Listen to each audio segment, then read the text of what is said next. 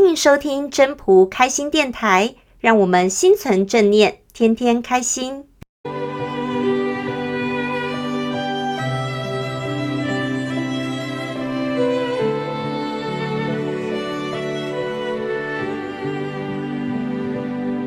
第四十一章：上士闻道，勤而行之。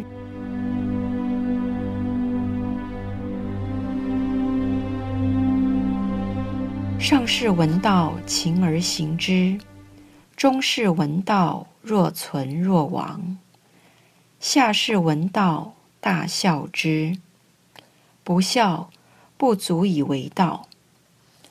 故谏言有之：明道若昧，进道若退，夷道若累，上德若谷，大白若入，广德若不足。见德若偷，执真若愚，大方无余，大器晚成，大音希声，大象无形，道隐无名。夫为道，善待且成。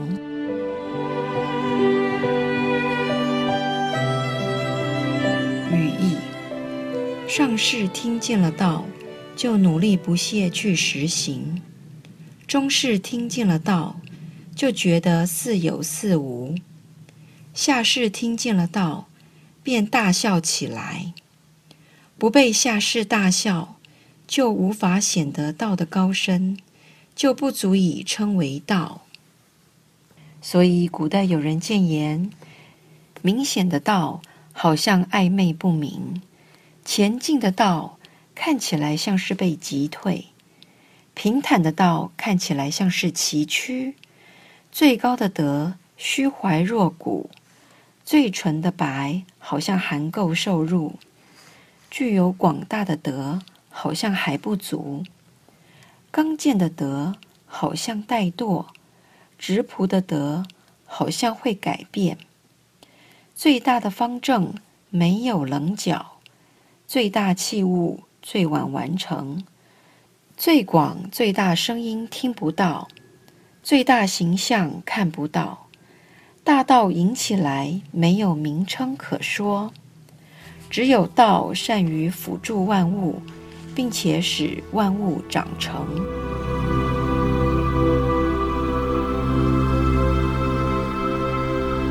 本章中心思想，我们来举例，有一位叫尼克的人。他生来四肢不全，但他力争上游，不但完成学业，并且现身说法。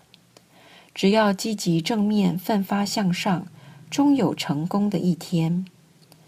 将“明道若昧”这一句用在尼克身上，他四肢不健全，一般是被人家唾弃，认为没有用的，所以看起来是暧昧不明。不会有什么好的成就、好的结果，但是他却可以显现到最明的道路出来，是什么原因？因为他不为他的身躯缺陷所限制，是不是？所以说，他因为了解到，而不朝这个暧昧的方向去走。再说，进道若退，为什么进道若退也符合尼克这个例子？因为他经过了非常多的挫折，每一个挫折都好像是要击退他，事实上却是帮助他往前行的力量。所以进道若退，看起来像是他每一次快要被击退，其实是向前行的动力。再提到夷道若累，就很好了解了，就是以他这样的身躯要走这条路。其实是很艰辛的。如果他踏出去走，通过了，就是平坦的大道。再下来，大白若入呢？为什么最纯的白有如含垢？这个可以和尼克的例子连接得上吗？其实以他的身躯，以他的条件来说，他看起来就很容易被人家看清，被人家侮辱的。可是它呈现的却是最明亮的东西，所以我们没有经过这样的过程，没有办法呈现最明亮、最亮白的部分，那就是他的精神。所以，像这中间的这些叙述，大家知道这些叙述的最主要用意在哪里？就是从明道若昧，一直到道隐无名，这些比喻，它的目的在哪里？就是外在看起来它是不完美的，但事实上这只是一个外象，它实质存在是完整的，但外人不懂，看起来却是完全不一样。其实道的精神就是包容一切，有阴有阳，有白有黑，通通在里面。所以你看似有限制，其实最没有限制的那就是道。最大的声音就是几乎没有声音，为什么？那已经涵盖在这所有里面了，那叫做最大最广。最大的方正没有棱角，是怎么样？就像宇宙一样，它已经扩展到极限。所以说，它在告诉我们什么是道。道有阴阳，你看上去有时候崎岖、高低平坦。有前进后退，是不是所有的空间它都已经叙述了？前后左右上下，是不是？然后还有动态的、静态的、宽广的，还有声音的，是不是？它所有可以比拟的，通通用这样的来比拟了，让我们可以体会道的浩瀚无边际，但是没有办法说清楚。所以道是隐幽的，没有名称可说的，这样可以理解它的用意在哪里了。另一个问题，第一段不孝不足以为道，为什么？为什么要被这种人嘲笑才叫做道？有没有人觉得有疑问的？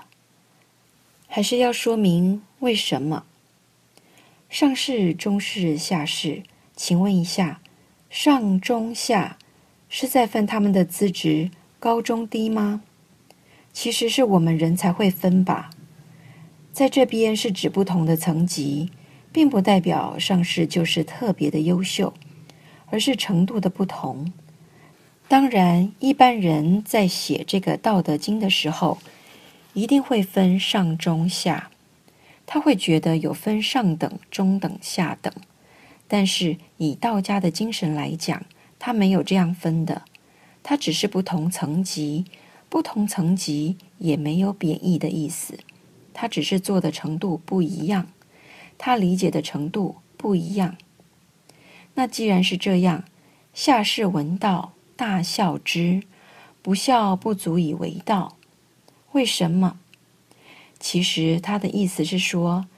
因为道就是很不容易让人家了解，如果连比较低下的人他都能了解，因为他听了不懂才会笑。如果连他都能了解，这个就不能叫做道。所以说，我们在这边不会分高低上下，绝对没有。我们看个人专长的不同而做不同的事情，所以。有比较就是一般人的想法，那就要时时提高警觉。